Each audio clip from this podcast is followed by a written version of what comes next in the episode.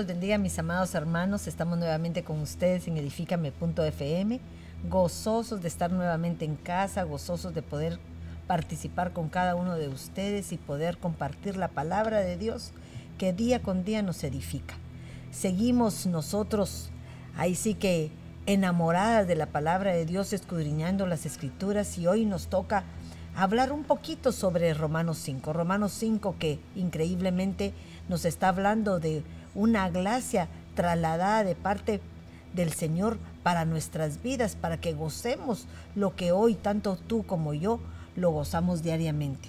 Definitivamente este capítulo 5 es un capítulo en el cual el Señor puso a un hombre, a un Adán, en el cual le dio todas las prerrogativas, le dio todo el mandato, le dio todo el poder, pero fallamos y a causa del, eh, del pecado fue roto ese pacto con el Señor, esa relación genuina que teníamos con Él. Pero aquí en capítulo 5, o Pablo nos establece cómo nosotros podemos volver a empezar esa relación divina que Él quiere que nosotros tengamos con Él para darnos la oportunidad por medio de su Hijo Jesucristo. Me llamaba la atención porque cuando uno empieza a leer el, el capítulo, empieza y dice que empieza de esta manera, dice, habiendo sido justificados por la fe, tenemos paz para con Dios por medio de nuestro Señor Jesucristo. Pero me llamaba la atención porque hay una Biblia que me, me, impresionó lo que dice, que dice, restablecidos pues en la amistad divina. Imagínense esto, nosotros a causa del pecado rompimos un pacto de fidelidad, de amor con aquel Dios todopoderoso que crió las cosas, lo restablece para con nosotros. Y miren lo que dice, restablecidos pues en la amistad divina por medio de la fe. Jesucristo nuestro Señor nos mantiene en paz con Dios. Fíjate, nos mantiene en paz con su Padre, como quien dice que Él es el vínculo perfecto para que nosotros alcancemos esa relación que en un momento dado se había perdido. Él es el postrer Adán en el cual nosotros o la humanidad tiene la esperanza para poder llegar a ser como al principio éramos. ¿Sí, María? Sí. Pues yo lo que veía aquí es de que cuando dice justificados por la fe, Ah, tenemos paz para con Dios, Dios el Padre, ¿verdad? Pero, pero fíjese que estaba mirando que cuando dice justificados por la fe, a nosotros nacemos con un grado de fe, ¿verdad? Y cuando nosotros aceptamos al Señor Jesucristo como nuestro Salvador, nos trae, es un vínculo, es, es, como, va como bien vinculado con la fe y la paz, porque ahí entra una reconciliación con el Señor, porque, no, porque si, si dice que tenemos paz para primer hombre, este, nosotros llegamos a ser enemigos de Dios. Entonces cuando, cuando el sacrificio del Señor Jesús, Él lo hizo. Ya qué hermoso eso lo que tú dices, porque uno muchas veces piensa, ¿qué sucede cuando uno tiene una, una ruptura de una amistad? Definitivamente perdemos la paz, ya no hay esa unión, esa unión en la que podemos estar en el mismo lugar prometido en la cual que lo que nosotros queremos es volver a agarrarnos de la mano de aquel que nos También nosotros uh, tenemos entonces, ¿cómo nos mantenemos firmes? Por la gracia del Señor, porque esperanza, la vida eterna que el Señor nos ofrece, ¿verdad? Eh, ¿verdad? No lo merecíamos nosotros, porque aquello que se había perdido. ¿Y cómo lo restablecemos? Con un proceso en el cual el cristiano tiene que empezar. Y me venía a mí el ejemplo de Pablo, ¿verdad? Que Pablo fue un hombre que conociendo la ley, conociendo la palabra, conociendo por medio de, únicamente de, la, de lo escrito, él trataba de ser un cristiano de acuerdo a la ley y la aplicaba como él la miraba. Pero cuando a él se le fue revelada la palabra por medio del Espíritu, beneficio en la cual le traía mejores alternativas que las anteriores. ¿Querías tú decir algo, Edna? Sí, sí, amada pastora. Fíjese que yo miraba como estaba indicando, ¿verdad? La gracia, por la gracia del Señor, pues nosotros alcanzamos muchísimas cosas, tantos regalos que en realidad no tienen descripción. Algunos están acá, pero creo que hay muchísimo, muchísimo que encierra lo que es la gracia.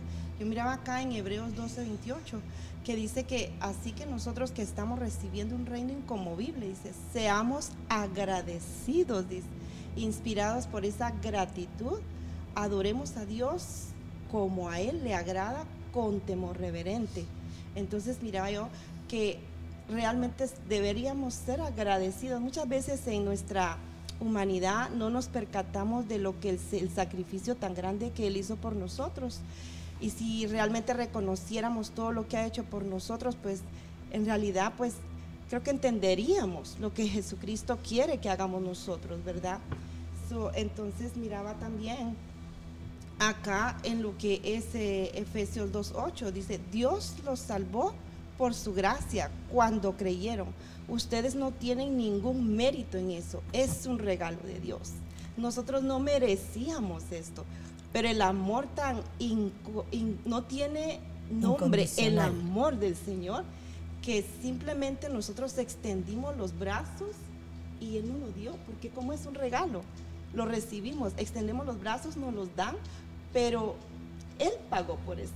Cuando abrimos el regalo, hay infinidad de maravillas que Él tiene para nosotros. Entonces, eso me impacta lo que el Señor eh, nos ha dado. Pero miraba también que por la gracia él nos conoció desde antes de la fundación del mundo.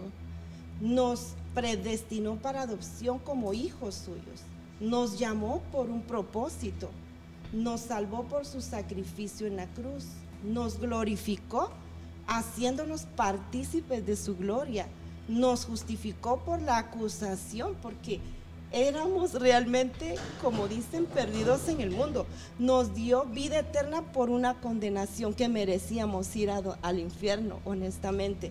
Y nos dio libertad por la esclavitud. Eso es lo que, una de las cosas que encierra la gracia. Pero hay muchísimo, muchísimo. Más. Fíjate que tan lindo porque la gracia nos dice que es algo inmerecido, ¿verdad? Y dice que la tenemos gracias a la fe. Y la fe es algo que no se visualiza a simple vista, es algo que solo lo, creemos porque no lo estamos viendo, pero en su momento lo vamos a lograr eh, eh, sentir tangiblemente. Pero esa gracia es algo que te hace creer, te hace sentir que nosotros, a pesar de ser unos pecadores, Él dio la vida por nosotros y ya no somos más culpables desde el momento que a Él lo conocimos. ¿Querías tú decir algo? Sí, fíjese que yo en lo que estás diciendo, madre, que por medio del sacrificio de Jesús es que nuestra relación fue restaurada. Qué lindo. Fue restaurada y disfrutamos de las bondades de Dios, como dice mi hermana Emma. Tenemos acceso a la misericordia. Qué lindo. Eh, y experimentamos con Él el perdón constante de Él. Porque cada vez, en cada momento le fallamos. Pero Él siempre, por la gracia, tenemos ese perdón de nuevo. Claro que nosotros tenemos que dar frutos, no solamente es decir, pues, perdón y hacerlo otra vez, sino es un constante, ¿verdad? Estar ahí, tratar de no volver a hacerlo otra vez, porque entonces sería en vano todo lo que el Señor ha hecho por nosotros. Pero sí yo veía eso, porque alcanzamos beneficios en el cual por medio de esto. Uno de ellos es el, tener el acceso a la presencia de Él, que ya no hay sacerdote, ya no está abierto el lugar santísimo. Y esas son bendiciones que experimentamos aquí, como probaditas, porque todavía no llegamos allá, pero aún así ya estamos siendo partícipes de ellas. Mira qué lindo que estamos en el tiempo de la gracia, en el tiempo del Espíritu Santo, porque tenemos un intercesor por medio del Espíritu Santo para con Cristo y, de Cristo para con el Padre. Pero eso no se daría si no estuviéramos en, en la época, ¿verdad? De la gracia. Porque todo va, va, en un momento dado se va a acabar. Pero en este momento tú tienes la oportunidad de rectificar. El Señor conoce nuestra humanidad. Él pasó el periodo en donde se hizo hombre para conocer cuáles eran las debilidades de hombre. Y Él pudo sobrepasar ellas. Pero en un momento dado, el Señor aquí nos está eh, recordando de dónde nos sacó. Recordando ¿Qué es lo que él estableció? Es cuando como que yo me pusiera a pensar que me peleo con algún familiar, ¿verdad? Con mi hermana, con mi padre. Y el hecho de estar siempre con el anhelo de volver a tener ese vínculo perfecto, hoy lo podemos experimentar cuando el Señor nos da la oportunidad de volver a tener un vínculo perfecto con aquel que nos creó. Porque nos justificó, Madre. Exacto. Y, y dice que nos declaró justificados, dice, esa palabra significa declarado inocente porque nosotros éramos culpables. Sin embargo, por el sacrificio de Él, este, fuimos declarados inocentes porque Él pagó por nosotros. Y fíjate qué lindo porque aquí hay una versión que es la versión B, BAR que dice, por tanto, ya que hemos sido justificados, absueltos, declarados justos y se nos ha dado una posición correcta delante de Dios. Me encantaba porque yo digo, Señor, qué hermoso, por medio, pero miren esto, no te dice por medio del juicio que ya pasaste, por medio de que ya pasaste por un jurado que te detectó libre, no, por medio de la fe. Solo con el hecho de que tú hayas aceptado al Señor Jesucristo como tu Salvador y creas que fuiste perdonado de todos tus pecados, eso es lo que se llama fe. Algo que no se mira, algo que no es tangible, pero que tiene una acción en la cual nos provoca sentirnos justos y absueltos de todo pecado. Como la que tuvo Raab, ¿verdad? Exacto. Imagínate Raab, una mujer que realmente tenía una forma de vida que tal vez no hubiese querido. Pero en el momento que él ella escuchó la voz y vio las acciones y las maravillas que el Señor había hecho con su pueblo, dijo, yo quiero de eso. Yo no me voy a perder la oportunidad de volver a tener el vínculo perfecto, el ser justificada por aquel que me crió. Ella aprovechó, como dice, ¿verdad? Aprovecha el tiempo de tu visitación, porque ella aprovechó la visita de los tres espías. Cuando se dio cuenta que eran de los israelitas, de los que habían ah, salido de allá de Egipto, de la esclavitud, ella aprovechó, aprovechó ese momento. fue contada también, fue contada por eh, como una de las héroes de la fe. Además de eso, quedó como testimonio marcado Curiosamente que no hay curiosidad en la palabra del Señor, ¿verdad? Que está en el libro de Josué 2, toda la historia de ella que quedó marcada o sellada como un testimonio de lo que ella, de la perseverancia, veo yo, que ella eh, tuvo por medio de, la fe que salvó. Y no solo se salvó ella, sino toda su familia. O sea, es un ejemplo a seguir para nosotros, que en toda circunstancia debemos seguir adelante, creer en aquel que hizo el sacrificio por nosotros. De verdad, valorar esa gracia, todos los regalos inmerecidos que nosotros no lo merecíamos, pero apreciar todo eso, de verdad. Fíjate que algo muy lindo de, de ella fue que cuando les pidió el favor de que no se olvidaran de ella, no dijo por mis hijos, porque no habían hijos, no se había casado. Ella pidió por sus padres, por una generación en la cual ya había sido marcado un pecado y que ella era el resultado de ella. Pero al pedir por ellos, yo miraba esto como una manera de romper todo aquel eh, pecado ancestral que en un momento dado le dan una oportunidad de no heredar. Y si nos damos cuenta, esta mujer fue el reinicio de una nueva simiente, una nueva simiente de bendición, porque ella decidió, tomó la decisión de no solamente limpiarse ella, sino limpiar lo que venía atrás. ¿Querías tú decir algo, Sheilita? Sí quería hablar de, Pablo, que está en el, está, esto está escrito en Hechos capítulo 9. Él mataba a los cristianos, pero el Señor ya lo había predestinado a él también, por, por gracia, Exacto. a servirle a él. Y, él, y cuando el Señor se le apareció, él perdió su vista, ¿verdad? Por la luz que el Señor reflejaba. Pero el Señor envió a Ananías para que el pueblo, para que Pablo recobrara la vista. Y cuando Ananías llegó, puso las manos sobre él y le dijo, el Señor Jesús es el que te ha hablado. Entonces él recibió el Espíritu Santo y fue bautizado.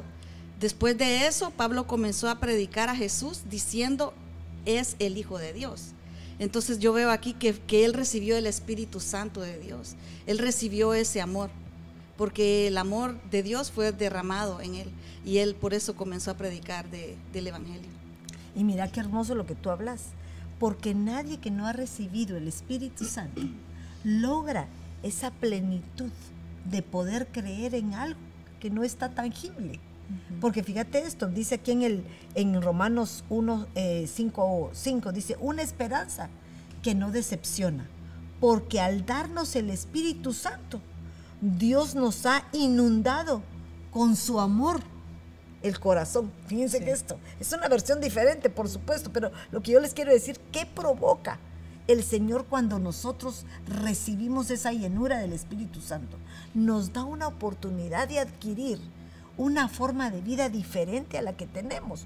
Por eso Romanos es tan explícito en lo que Él espera, que entendamos por qué hemos sido justificados y cuál es el proceso que nos va a llevar para poder alcanzar esa gloria divina que es prometida para cada una de nosotros. Sí, hablando, hablando de eso, o regresando un verso atrás, cuando habla de las tribulaciones, madre. Sí. ah, estábamos viendo de que, de que dice que la palabra tribulación es, es estrujar, es apretar, es angosto, como que uno no ve la salida cuando está en los momentos de prueba. Pero esas, esas tribulaciones vienen para, es porque es el proceso del creyente. Ay, Es para, para formarnos el carácter, ¿verdad? Porque ahí habla de la paciencia, habla del carácter probado y habla de la esperanza. Y porque ahí está ligado con lo que usted decía, no podemos nosotros, a, ella, ella no pidió por sus hijos, sino pidió, hablando de Raab, sino por su familia, ¿verdad? Porque a ella el Señor le dio ya una simiente, pero ya en el Señor, En el ¿verdad? Señor, sí. Y, y usted nos decía que, que nosotros no debemos de adquirir el carácter de, de nuestros padres por el pasado, ¿verdad? Sino el carácter de Cristo, porque nos está hablando de, la, de las tribulaciones. Es lo que Él quiere que nosotros aprendamos, como Él fue, como Él lo hizo, ¿verdad? Entonces ah, yo miraba un verso donde habla de que, de que nosotros tenemos que tener, oh, Dios, no sé dónde lo puse. No, bueno, es que lo que estamos hablando, porque tal vez no estamos captando perfectamente lo que estamos diciendo porque no hemos leído los versículos. Pero por lo menos en Romanos 5.2 nos habla y dice que por medio de quien también hemos obtenido entrada por la fe Ujú. A esta gracia en la cual estamos firmes, porque la gracia es la que nos hace mantenernos firmes. Sí. Estamos recibiendo algo inmerecido, nosotros queremos agradar a aquel que nos propició este regalo que no lo merecemos. Entonces miren lo que dice, nos gloriamos de la esperanza de la gloria de Dios, pero sigue hablando y dice, y no solo esto, sino que también no solo nos regocijamos porque ya nos perdonaron los pecados, porque ya el Señor olvidó nuestra vana manera de vivir, sino también que nos gloriemos en las tribulaciones. Pero entonces uno dice, bueno, entonces Señor, si ya me sacaste el de las tribulaciones, de la vana manera de vivir, ahora me llevas a una tribulación nueva. Definitivamente tenemos que pasar por tribulaciones, porque cuando uno habla de tribulaciones no está hablando de la tribulación del último tiempo, está hablando de aflicciones, de angustias, de desesperaciones, porque cuando nosotros conocemos al Señor Jesucristo, viene un proceso en nosotros de cambio, por lo que tú decías, Sí. un proceso de cambio en el cual nosotros heredamos de nuestros padres nuestro temperamento, pero el carácter es formado a través de toda nuestra vida, de lo que ha sido enseñado, de lo que hemos aprendido y del conocimiento que hemos adquirido. Pero entonces cuando nosotros conocemos al Señor Jesucristo, lógicamente el Señor no puede seguir viviendo en nosotros si seguimos con el carácter de ese viejo hombre que hay de- antes de nosotros. Sí. Entonces tenemos que renovar nuestra mente y a dar un reinicio en la cual empezamos a aprender, a transformar, a cambiar, a restituir, a hacer todo diferente, porque el Señor lo que quiere es que esas tribulaciones son las aflicciones del esfuerzo de, de mm, ¿cómo se le podría llamar Sí, eso? madre, yo en lo que hablaba usted de, de eso, este, fíjese que también nos da perseverancia. Exacto. Nos da la perseverancia, este, somos moldeados por el Señor. Ese es exactamente lo que Somos moldeados porque si no, no fuera por ese proceso que pasamos, no te alcanzaríamos la, la medida, la estatura del varón perfecto. Este, y yo veía en esto, en, en segunda de, de Corintios 12, 9, dice, pero me dijo, te basta mi gracia. Mi mayor fuerza se manifiesta en la debilidad. Con mucho gusto, pues, me preciaré de mis debilidades para que me cubra la fuerza de Cristo. Mira, eso está hablando Pablo. Sí. cuando él le suplicaba totalmente que le, le quitara el, el aguijón aguijón. que lo atormentaba, ¿verdad? Pero muchas veces el Señor permite determinadas tribulaciones porque sabe que el fruto que vamos a dar va a ser un fruto de bendición. Me llamaba la atención por lo que hablabas, porque las tribulaciones muchas veces, aquí la palabra las compara con lo que dice Juan 16, 21, que dice que cuando una mujer está en parto, antes de dar a luz, está en aflicción, está dolorida, quisiera que el mundo se le acabara. se te acaba el mundo porque sentís que esos dolores no te van a dejar vivir. Perder la vida, perdés el aire, perdés, te desespera.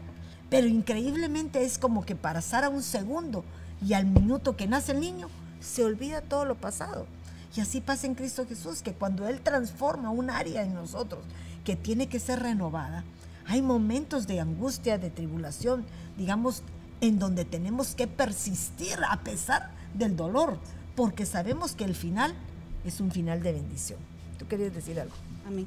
Fíjese que, que, yo veía que cuando nosotros venimos al cristianismo y estamos comenzando esta carrera, ¿verdad? Pensamos que va a ser de color de rosa, que no vamos a sufrir como sufríamos en el mundo, porque también se sufre siempre. Entonces, pero llegamos a entender de que es para formar nuestro carácter. Qué lindo. ¿Verdad? Un nuevo carácter. Un nuevo, carácter. Un nuevo carácter porque tenemos que adquirir el carácter de Entenderlo, Cristo. Entenderlo, porque no es el mismo carácter. Nosotros no pertenecemos a este mundo. Entonces, si no pertenecemos a este mundo, nosotros no podemos actuar como el carácter que nos hace poder ser aceptables, eh, gente que puede movilizarse en una sociedad que tal vez no va a ser la nuestra, pero en la cual hemos estado acostumbrados a vivir. Mari, ¿querías tú decir algo? Agregar algo a lo que decía con respecto a de las pruebas, que no son, no son este, como quien dice, como decía ella, color de rosa, ¿verdad? Pero en Santiago 1.2 dice, tened por sumo gozo, hermanos míos, el que os halléis en diversas pruebas, sabiendo que la prueba de vuestra fe produce paciencia y que la paciencia tenga su perfecto resultado. O sea que la paciencia va a tener un resultado, ah. ¿verdad? Para que seáis perfectos y completos sin que os falte nada. Lo que, lo que usted decía, ¿verdad? Tenemos que llegar a ser como el Señor, ¿verdad? Porque eso es lo que Él quiere que lleguemos a ser, completos, que no nos falte nada. Pero ese es un proceso. Es el proceso en el cual se está formando nuestro carácter. Está un nuevo carácter, como decía mi madre, ¿verdad? un nuevo carácter porque no podemos seguir actuando de la misma manera. Totalmente. Cuesta, pero sí se logra. y fíjate, mira qué lindo esto, porque nos habla y dice, eh, entre la tribulación y el carácter probado está la paciencia, como que fuese un vínculo que provoca que el carácter que hoy estamos adquiriendo sea probado, igual como cuando uno decide eh, qué carrera va a tomar. Por ejemplo, un doctor necesita pasar ciertos exámenes y pasa sus tribulaciones. Se aflige para poder ver si lo que estudió lo puede poner en práctica. Y muchas veces falla, es reprobado y tiene que volver a empezar de nuevo. ¿Pero para qué? Para lograr su propósito. Y nuestro propósito es alcanzar el carácter de Cristo, porque al alcanzarlo vamos a ser seres llenos de amor, de bendición, como Él fue para con nosotros. Pero mire, madre, ah, acerca de lo que usted está hablando, de, que es, tiene uno que pasar eh, como los que estudian una carrera. Sí. Cada año tienen una prueba. Y una cada vez más fuerte. otra, y otra, hasta que van alcanzando la meta que se han propuesto. Totalmente. Pero no es fácil porque tienen que desvelarse, tienen que estudiar, tienen que llorar muchas veces y frustrarse porque yo le digo, porque yo veo a mi hijo, que a veces me decía, no puedo, no puedo, sí puedes. Entonces creo que no es fácil, pero al final de la carrera, ya cuando, y aparte de que terminan, todavía tienen que hacer práctica, y luego de la práctica después poder ellos trabajar ya a full time, por decirlo así. O sea que no es fácil el proceso porque tiene que trabajar la paciencia. Y fíjate qué hermoso porque eso es lo que trabaja la tribulación un perfeccionamiento, a ese ser integral por eso que está dentro de nosotros. Lo que usted dijo, madre, la paciencia está en medio. Exacto, ¿verdad? Es el vínculo. ¿verdad? La, paciencia, porque la paciencia como que es la que nos equilibra, porque sin paciencia nos desesperamos. No sabemos esperar y qué es lo que el Señor nos manda en su palabra, que esperemos pacientemente. Entonces tenemos que guardar esa paciencia y trabajar en ella. ¿Tú querías decir algo? Sí, es que dice que, está hablando de la paciencia, ¿verdad? La paciencia es un fruto del Espíritu Santo. Mira qué hermoso. Entonces, ¿cómo somos pacientes nosotros? ¿Cómo, ¿Cómo logramos eso? Por la fuerza que el Señor nos da, ¿verdad? Todo lo podemos en Cristo que nos fortalece. Entonces, también eh, veía yo aquí que, que nos da un carácter probado. Y esto está pues también relacionado con la obediencia, ¿verdad? ¿Quiénes son los de carácter probado? Son los que pasaron la prueba, pusieron su confianza en Dios en el desierto. Mira qué, qué bonito. Las confianzas que nosotros tenemos, ¿verdad? Dios le dio la oportunidad al pueblo de Israel, de igual manera que nos da a nosotros, de salir de Egipto. Y ya salimos. Ahorita estamos nosotros en un desierto y por supuesto que hay tribulación.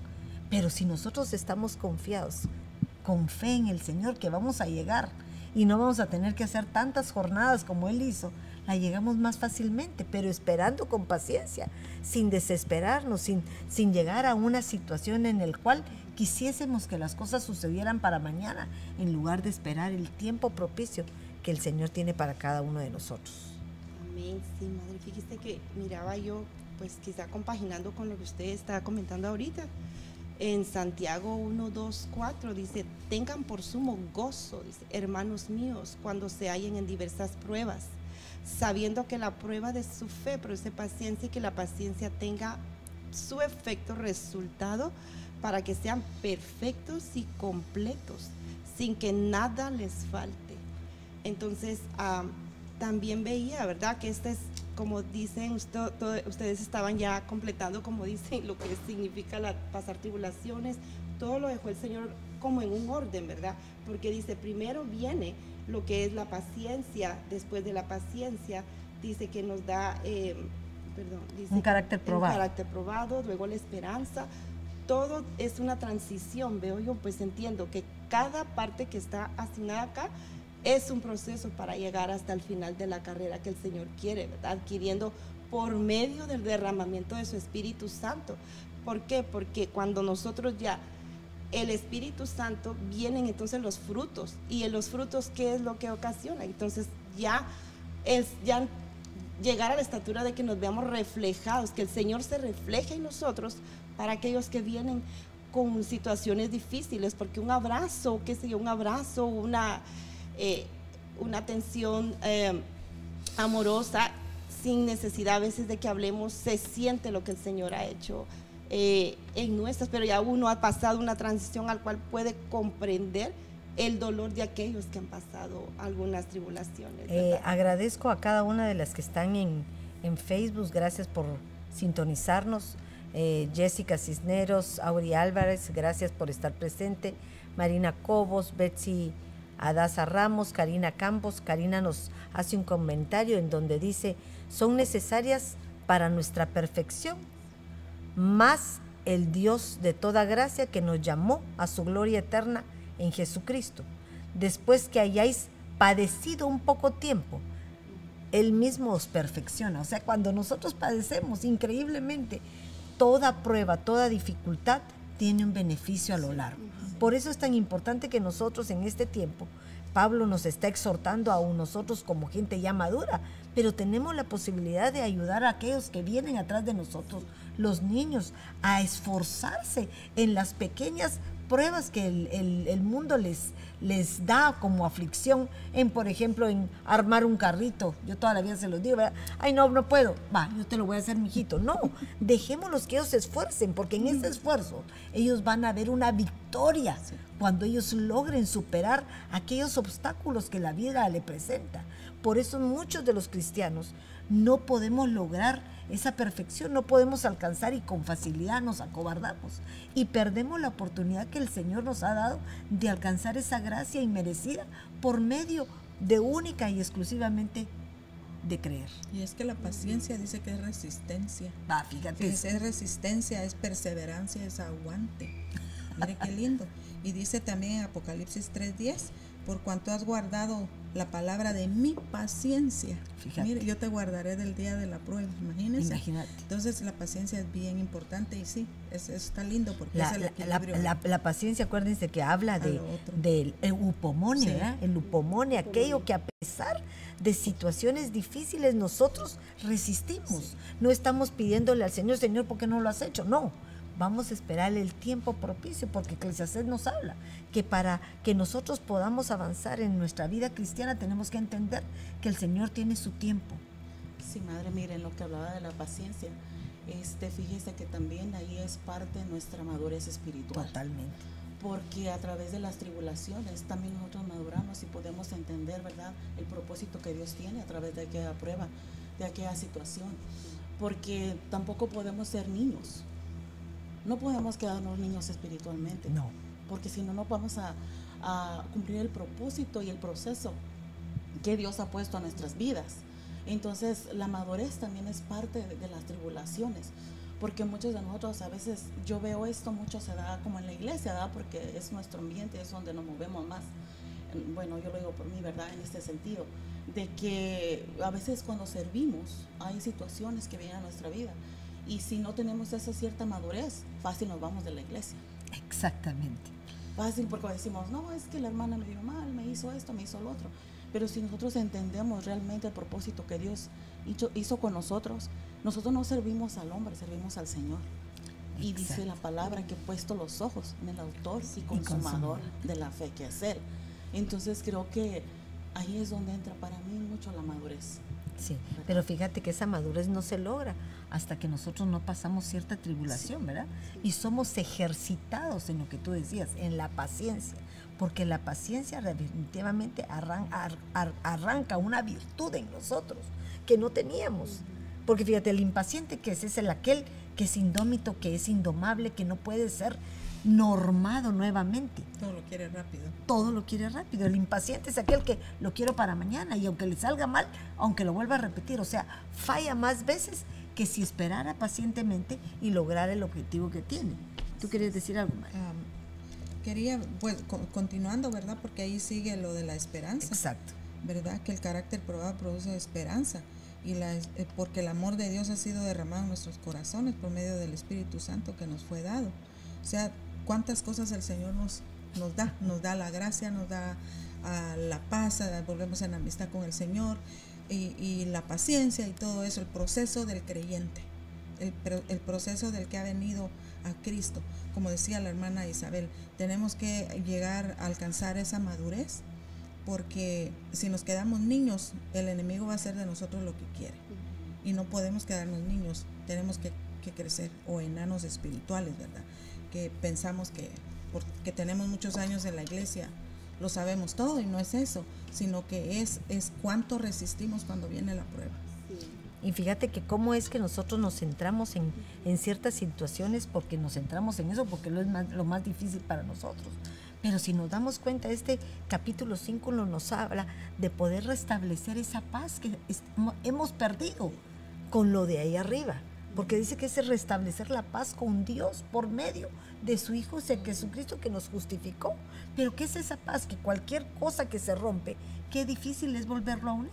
Yo me ponía a pensar cuando, por ejemplo, una mujer ya no puede tener hijos, ¿verdad? Se corta, fíjate se corta una bendición. Por un momento no lo necesita, pero si en su, en su futuro quisiera tener, ¿cómo volver a restablecer ese vínculo para que vuelva a poder dar fruto? Es una angustia, es una desesperación. Entonces, de igual manera me imagino que somos nosotros con Cristo, que somos una parte de, de Él, que por el pecado fallamos y ahora estamos recobrando ese vínculo que es como dos, dos conexiones que se enchufan y vuelven a cargar la electricidad para que podamos tener una conexión directa con aquel que nos crió. Con la paz y el ah, amor, ¿verdad? El amor, porque fíjate que dice que la esperanza, la paz, la, la esperanza prevalecen, pero el amor nunca, deja de ser. nunca va a dejar de ser.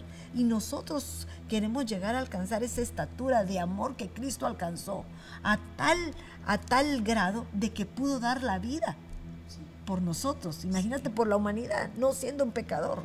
Entonces tenemos que ver que todo eso nos lleva a un estado en el cual tenemos que perseverar, porque muchas veces no entendemos lo que el Señor ha hecho por nosotros, no lo logramos captar porque posiblemente nuestra forma de vida a nivel de, de, cristiano como estamos, no hemos tenido una visitación genuina del Espíritu Santo y al no tenerla no podemos lograr alcanzar esa fe invisible que espera lo que no tiene todavía, pero que sabe que en el momento preciso lo vamos a alcanzar, ¿verdad? Como muchos de aquellos héroes de la fe que a pesar de que no lo conocieron, perseveraron, que no lo vieron, porque no tuvieron la visitación, sino solo sabían de que había uno que iba a venir a Pero darle salvación. yo creo que lo que se está hablando de los héroes de la fe, nosotros ya vino Cristo, pero ellos, para ellos todavía no ha venido el Señor, pero aún por la fe la alcanzaron. Exactamente. Por la fe. Yo, me, yo veía también a, a Ruth. Ella también para mí fue un ejemplo porque digo, ella ella no era del pueblo de Dios. La que era era Noemí. Pero aún sin embargo, por escuchar por Noemí, ella alcanzó. Y no solo ahí, también su, su, su descendencia. Y por ahí viene la descendencia de Cristo. Entonces, que son mujeres que, que nos dan mucho ejemplo a seguir a nosotras, ¿verdad? Como mujeres. Porque Ruth, de ahí viene la descendencia del Señor Jesucristo. Y mira qué hermoso. Ah, perdona, habla. Perdón, madre. Yo pienso que cuando a, a, veces no hemos entendido también por qué las pruebas, ¿verdad? Entonces, pero cuando lo llegamos a entender, nos damos cuenta que la palabra nos dice que, que sabemos que todas las cosas ayudan para bien a los que amamos al Señor. Sí. ¿Verdad? Entonces eso nos da fuerza para poder resistir. Cuando lo has comprobado, ¿verdad? Cuando Sí. nosotros nos damos, porque yo me ponía Cuando a pensar, eh, por ejemplo, una, una, a- la actuación de Esther, que siempre me ha gustado, la actuación de Esther, de cómo actúa con una paciencia, con una eh, solvencia personal en la cual cuando ella tiene ganado un puesto en donde ella misma podría decir, ya no tengo nada que hacer, se le presenta un problema en donde tiene que, eh, que tomar soluciones, resoluciones para poder salvar a su pueblo. Y ella en ningún momento actúa, tiene una tribulación, tiene un momento de aflicción, tiene un momento en que si ella no toma la decisión correcta, todo su pueblo va a morir. Y mira qué hace, actúa de una manera sobria, ahí sí que firme, sin, dejarse dominar por nuestras pasiones, que ese es el punto. Porque la tribulación lo que hace es provocar en nosotros un, un dominio propio, aquellas pasiones, sentimientos que nos, eh, que nos llevan a una destrucción de desbordarnos y no tomar las decisiones correctas en nuestros momentos de dificultad. Y entonces ella qué hizo? Lo pensó y dijo, ok, planificó todo. Puso a orar al pueblo y luego se acercó al rey. ¿Qué le ofreció el rey? Todo. Pero ella no le tiró de la bomba de primas a primeras, sino que esperó el tiempo propicio, su paciencia. Por dentro, ¿cómo estaba? Atribulada, estaba afligida, estaba angustiada. Pero mira esto, el Señor le formó un carácter como lo que el Señor espera formar en la novia que somos nosotros y que Cristo por, eh, y que Pablo por medio de la palabra escrita, por lo que él probó, de igual manera nos está trasladando una enseñanza para poder ser transformados. Sí. Amén. Madre, hablando de eso, de la paciencia, ¿verdad? Eh, de nuevo, eh, ¿cómo podemos nosotros seguir en el camino del Señor teniendo paciencia? Y, y- y yo me acuerdo que dice la Biblia que el perfecto amor echa fuera todo temor, Sí. ¿verdad? Y así es como nosotros seguimos en el camino del Señor. El perfecto amor. ¿Y cuál es el perfecto amor? El de Cristo. Nadie más, porque nadie tiene un, un- un amor tan perfecto como el de Él. Entonces, si nosotros reconocemos que ese amor perfecto nos alcanzó, ¿cuánto más no nosotros vamos a poder dar parte de eso para poder lograr lo que el Señor espera? ¿Qué quieres decir? Ah, volviendo al volviendo al A los versículos. a los versículos, ¿verdad? Porque tenemos que avanzar, el tiempo avanza, ya nos queda. poco. Mientras tú buscas eso, voy a leer, porque miren lo que nos dice Anaí Polanco. He tenido experiencias eh, sobre eso, sobre problemas, tribulaciones, pero definitivamente dice que el Señor le ha dado la fuerza por misericordia y defin- definitivamente estamos en un periodo de gracia en donde el Señor nos da misericordia. Gladys Sierra, saludos Gladys desde, desde este lugar que te ama y que te espera pronto y que te recuperes pronto. Nos habla de la paciencia. Miren lo que dice que significa. Paciencia significa sufrir, tolerar desgracias, adversidades y cosas molestas u ofensivas, con fortaleza sin quejarse ni rebelarse. Tener la capacidad de esperar sin rebeldía. Pero por favor, yo quiero eh, eh, especificar algo muy importante de esto. La paciencia no quiere decir quedarse callada en un momento en donde nosotros tengamos un derecho para pelear por las cosas que tenemos, eh, ¿cómo se dice? Derecho, perdón que me vuelva a, a- ¿verdad? Porque muchas veces dice, miren lo que dice ahí, sin quejarse ni rebelarse, ok, pero si yo vengo que alguien me agrede, que sé que no es correcto Que la forma que lo que está haciendo injusticia y yo puedo hacerlo de una manera correcta, con un carácter probado, aprender a decir no, porque aún en eso, en eso podemos trabajar. Por ejemplo, si me estoy, eh, estoy teniendo una relación con un necio, ¿por qué voy a pelear con él? Si el necio es necio, nosotros nos alejamos y evitamos cualquier contacto para evitar que lleguemos a que en un momento dado esa tribulación se convierta en una agresión, ¿verdad? Porque si no, también cualquier persona puede pasar encima de nosotros. Iris Adali González dice, alégrense en la esperanza, muestren paciencia en el sufrimiento. Miren qué lindo eso. Y perseveren en la oración, Romanos 12, 12. Y la realidad, ese es, ese es exactamente lo que alegres en la esperanza. La esperanza es algo que no se mira, algo que estoy esperando, pero solo por el hecho de poner la mirada en mi meta, persisto. A mí se me venía, hace poco creo que yo les hablé de eso, y se me venía que un comentarista de fútbol decía que por qué Messi siempre metía goles y por qué él podía dominar la pelota con tanta agilidad. Y entonces él mencionaba que él no le quitaba la vista a la pelota. Entonces su objetivo era agarrar la pelota y llevarla y meterla. ¿Y cuál es nuestro objetivo? A poner nuestra mirada en Cristo Jesús que nos va a llevar a nuestra meta final, que es estar delante de Él. Sí, sí. Fíjese que cuando hablaba de la esperanza, Dicen Colosenses 1.27, a quienes Dios quiso dar a conocer cuáles son las riquezas de la gloria de este misterio entre los gentiles, que es Cristo en vosotros la esperanza de la gloria. Pero en primera de Juan 3.3 me gustó esto por la oración que decía ahí la hermana, ¿verdad? Dice, y todo el que tiene esta esperanza puesta en Él se purifica, así como Él es puro. O sea, nos consagramos porque nuestra esperanza está puesta en Él de que Él va a volver por nosotros, ¿verdad? Lo estamos esperando. Entonces, esa, es, si nosotros tenemos esa esperanza, a causa de esa esperanza, nos vamos a consagrar, nos vamos a mantener limpios para cuando Él venga, ¿verdad? ¿Y cómo lo logramos? Eh, logramos eso también en la comunión con Él. Lo que decía una hermana ahí, ¿verdad? La oración es muy importante. Y aparte de la comunión con Él, es el poder aprender a vivir en el cuerpo de Cristo. Sí porque nosotros como familia, nosotros como elementos que forman la estructura de una iglesia, el que es el cuerpo de Cristo, tenemos que aprender que cada uno tiene que acoplarse en el lugar que corresponde y en ese acoplo son esas tribulaciones, estos, esas situaciones de incomodidad en donde tal vez el hombro no está bien articulado y necesita un jalón para que tal vez quepa perfectamente el brazo.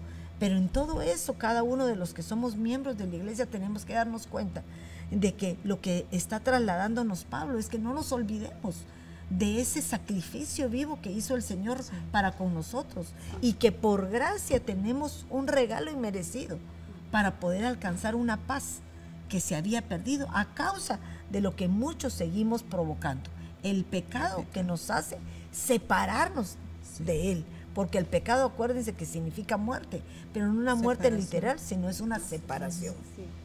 Espiritual. Espiritual. Hablando de eso, de exhortándonos, también es, es bueno que entre nosotros los hermanos nos exhortemos cuando nos sentimos débiles. ¿Verdad? Dice en Hechos 14, 22, fortaleciendo los ánimos de los discípulos, exhortándolos a que perseveren en la fe y diciendo, es necesario que a través de muchas tribulaciones entremos en el reino de Dios. Mira qué hermoso, mira qué hermoso. Pero miren cómo todo esto nos lleva a, un, un entendimiento, porque muchas veces uno no entiende por qué razón hoy estamos peleando por alcanzar algo que tal vez no conociste tú, ni sabemos de dónde venimos porque estamos en ignorancia. Creemos todo lo que la palabra nos expresa solamente por la fe. Pero aquí nos habla en Romanos 5.12 y lo veo claro que dice que por tanto tal como el pecado entró al mundo, por un hombre. ¿Por qué? Por medio de Adán. No por Adán exactamente, por la Evita, porque yo no quería echarnos tanto la culpa a nosotros, pero la verdad que hubo un momento en que si yo hablo por medio de quién entró, por el hombre, ¿qué quiere decir? Que dos fallaron, tanto uno como el otro no pudieron aceptar un error. El Señor pone siempre limitantes. Y esos límites son los que muchas veces tienen que estar establecidos para que nosotros podamos continuar en el, en, el rumbo, en el camino que Él nos está marcando. Porque eso es lo que le pasó a Adán y a Eva. ¿Qué sucedió? Les dio una libertad porque eran dueños y señores de todo aquello, en donde les venía una vida de eternidad.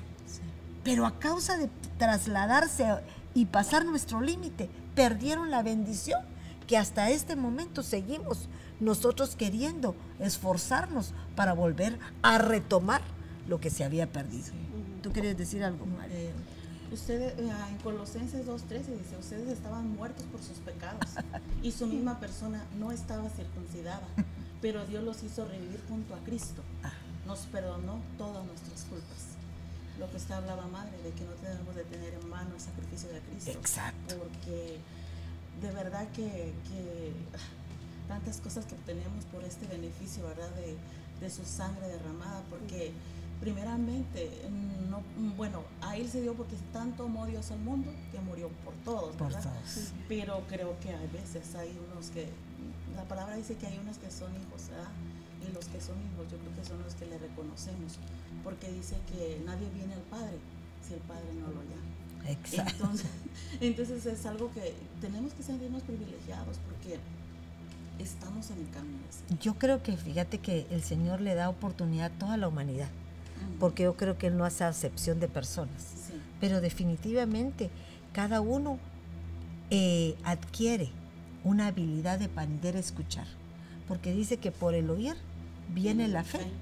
y al escuchar por fe, entonces nosotros adquirimos la bendición de poder llegar a ser lo que tanto anhelamos, ser hijos de Dios, fíjate, regresar a de donde venimos, porque definitivamente eh, la palabra nos explica y nos expone que al nosotros morir literalmente, hay un momento que nuestro espíritu regresa a quien nos lo dio, es el Padre, ¿verdad?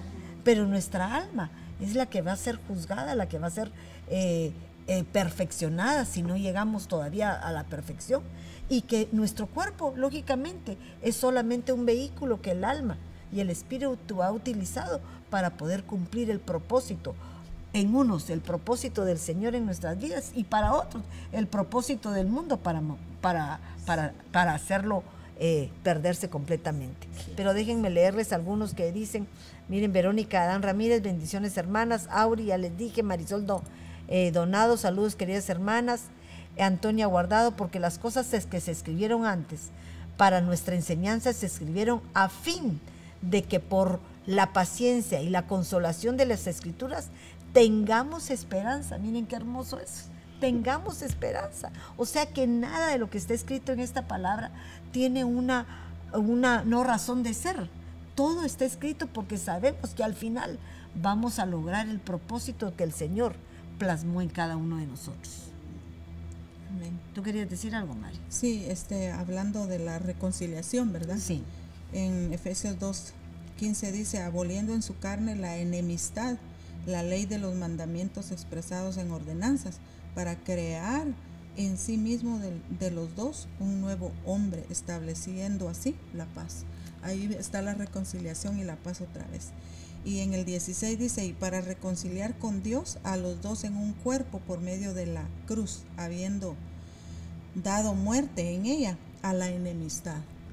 Mire, mire qué lindo. Qué lindo. Ahí- Y fíjate que ese es el punto. ¿Qué fue lo que provocó esa separación? La enemistad. Sí, La enemistad, porque la enemistad viene, dice enemistad, no hay amistad entre. Y, y Adán era amigo de- del Señor. Tenían una convivencia, podían estar en el mismo lugar. Pero cuando ellos transgredieron el límite, se perdió la comunicación. Es como que yo viniera ahorita y cortara este cordón de comunicación con aquellos que nos están escuchando. ¿Por qué razón lo corto? Pierdo el, el traslado de lo que yo estoy eh, queriendo decirles. Pero Dios tienes un Dios tan misericordioso que nos da la oportunidad para que recobremos y trata de pegarlo con tape, se me imagina, mira, para poder restablecer. Es que esto me llamó la atención mucho en lo que habla este primer versículo, ¿verdad? que Él restableció aquello que se había roto. ¿Por qué? Por medio de Jesucristo. Tú querías decir algo. Sí, me acuerdo de, la, de lo que dice la palabra del Señor, que Él es fiel siempre, ¿verdad? Y ahí es donde Él está mostrando su fidelidad con nosotros, ¿verdad? Que Él quiere que nosotros volvamos a Él. Y mira qué lindo lo que tú estás diciendo.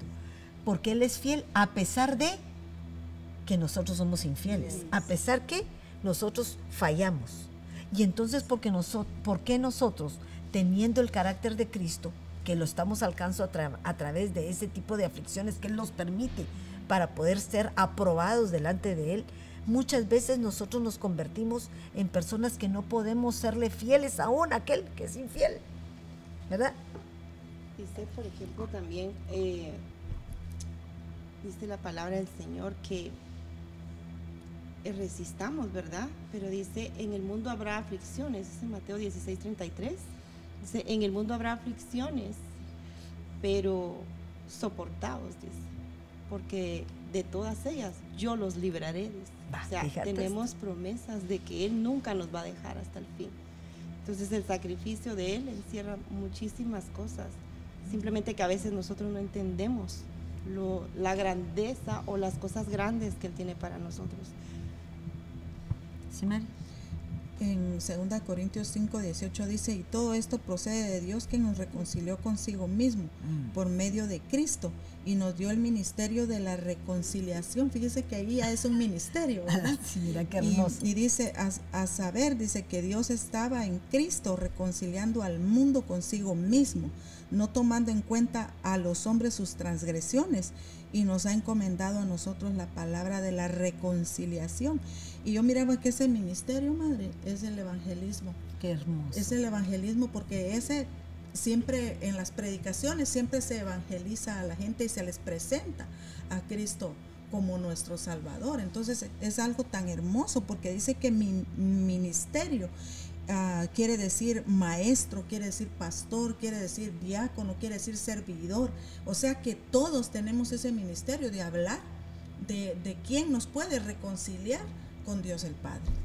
Qué hermoso. Sí, pero fíjese que eh, es solamente, no nomás como decía la hermana Mari, no solo es para los pastores, es para todos y es un mandamiento. Sí, por eso decía ahí Sí, el servidor y todo eso. Todos, Sí, todos, todos. tenemos que hacer la, la obra del Señor, porque cuando aún los, se recuerdan cuando los discípulos estaban con miedo y no querían salir, Él tuvo que provocar a una, a una persecución para que ellos salieran y pudieran dar la palabra que ya se les había dado.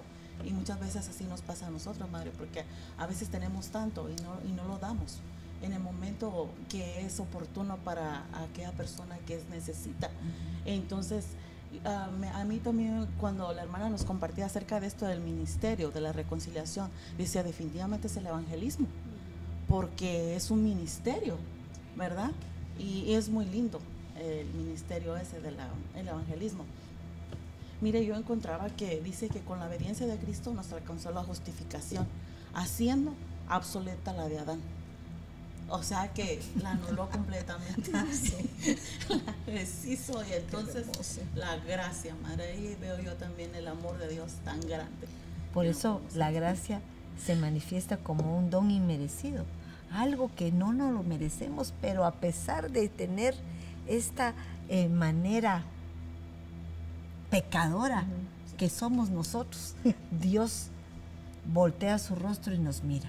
Porque aquí no- nos habla de todo eso. Me gustaba el 17 que dice en esta versión que les estaba leyendo, sí, pues por el delito de uno, de solamente uno, la muerte implantó su reinado. Miren eso. Con mucha mayor razón vivirán y reinarán a causa de uno solo, Jesucristo. O sea, si por uno toda la humanidad se fue, por uno toda la humanidad se, Se salva. salva. Mira qué hermoso. Sí. Entonces, ¿qué nos está trasla- trasladando eh, Pablo con este, con este, eh, con este capítulo 5? Cómo la gracia del Señor manifiesta en lo que Él hizo por nosotros, nos da la oportunidad de restablecer aquello que se perdió, que nos llevó a la muerte, pero que ahora, por medio de Él, Él nos lleva a la vida y a una vida eterna y abundante. Está hablando de que reinó la muerte, ¿verdad? Pero, pero dice aquí que vamos a reinar nosotros después. ¿verdad? Si seguimos en el camino del Señor. Y mira qué lindo, porque en el 18, en esta versión me, me gustaba, porque dice en resumen, y como quien dice, ya se nos queda un minuto y quiero Sí. decirles esto, miren lo que dice. En resumen, si el delito de uno acarrió a todos la condena, así también la fidelidad. O sea, ¿qué nos está pidiendo Romanos 5? Que agradezcamos lo que nos dieron por gracia, ¿verdad? Solo nos piden que creamos y que perseveremos en la fe. ¿Para qué? Para que por medio de esa fidelidad uno es para todos fuente de salvación y vida, porque Cristo Jesús lo hizo por nosotros. Por lo tanto, nosotros lo podemos hacer, no solo por nosotros mismos, sino aún por aquellos que vienen atrás de nosotros. Dice el siguiente, si la desobediencia de uno solo hizo a todos pecadores, también la obediencia de uno solo ha recuperado para todos la amistad con Dios. Miren qué hermosos. Pero perdónenme que les estoy leyendo esta versión, pero me llamó la atención cómo la simplifica y cómo la hace entendible. El objetivo de lo que hace, esa justificación que el Señor nos ha permitido ser parte de ellas. En cuanto a la ley, únicamente sirvió para que el delito se multiplicara. Miren eso. Pero cuando más se multiplicó el pecado, tanto más se abundó la gracia. Entonces, esa gracia se aumenta mientras más se peca. Por eso dice la palabra que al que mucho se le perdona es el que mucho ama. Porque sabemos que en nuestra inmundicia el Señor tuvo misericordia de ti y de mí para poder sacarnos de ese lodo cenagoso y darnos la oportunidad de podernos vestir de vestiduras blancas, limpias y resplandecientes, pero obrando con acciones justas, porque este dice que son eh, las vestiduras de lino, acciones justas. ¿Para qué? Para poder vivir en, este tiempo alcanzando la estatura que el Señor espera de nosotros. ¿Quería decir algo más? Algo último, y es esto, al que no conoció pecado, le hizo pecado por nosotros, para que fuéramos hechos justicia de Dios en Él. Él es el único. Sin Él no podemos, no podemos saltarnos la, las la como dicen, ¿verdad? Porque no, es por Él. Sin Él no se puede, así que... Yo creo que este capítulo nos, nos recuerda que estamos en un periodo, en un tiempo, en donde el Espíritu Santo, si somos llenos de Él, nos entra a una etapa de gracia en la cual podemos disfrutar de la bendición de poder corroborar cómo estamos y tener la oportunidad de cambiar nuestras actitudes, renovarlas y esforzarnos para que pueda ser manifiesto un carácter de Cristo en cada uno de nosotros. Pero también el tiempo se acaba y no para siempre va a durar este periodo. Es un periodo de bendición que el Señor lo permite para que aquellos que quieren ser justificados entren a esa nueva oportunidad de vida que hemos tenido tú y yo y que hoy se la ofrecemos a cada uno de aquellos que tal vez no han conocido a un Cristo que murió por ti y que te da la oportunidad de no sentir más culpabilidad de todo aquello que has vivido. Que Dios me los bendiga y nos vemos el próximo lunes para poder ser edificados por su palabra. ¿Tú querías decir algo? Fíjese que yo veía así esto que dice que por medio de Cristo hemos alcanzado vida eterna, nos libró de la muerte, nos dio de, de su gracia, por la cual nos justificó para ser eternos y un día poder estar con Él por la fe que nos mantiene viva nuestra esperanza de ser perfeccionados a la imagen de su Hijo y ser arrebatados siendo dignos de alcanzar sus promesas. Ah, lindo, hermoso versículo. Ese es un, un regalo, pero se nos fue el tiempo. Dame el último, Erna. Este el, el micrófono. la abundancia del pecado, miraba yo, dos versículos. Uno, más que todo, es este, en Santiago 1.15, que dice, de estos malos deseos nace el pecado. Y del pecado, cuando llega a su completo desarrollo, nace la muerte. Pero la sobreabundancia de la gracia, dice en Tito 3.4, pero Dios nuestro Salvador mostró su bondad y su amor por la humanidad. Y dice, y sin que nosotros hubiéramos hecho nada bueno, por pura misericordia nos salvó lavándonos y regenerándonos y dándonos nuestra vida por el Espíritu Santo. Por eso esa regeneración, ¿verdad? Volvió a restablecer, como quien dice, te doy oportunidad una vez más. Tú y yo hemos tenido oportunidad, no la desperdiciemos. Peleemos por esa bendición que Dios nos ha propiciado, a pesar de que no la merecemos, pero hay que agarrarnos como una Raab, como una Esther, como una Ruth, como todos esos siervos que en su momento se agarraron de la mano del Señor y perseveraron hasta lograr su objetivo. Que Dios me los bendiga, muy feliz noche y nos vemos el lunes próximo. Bendiciones.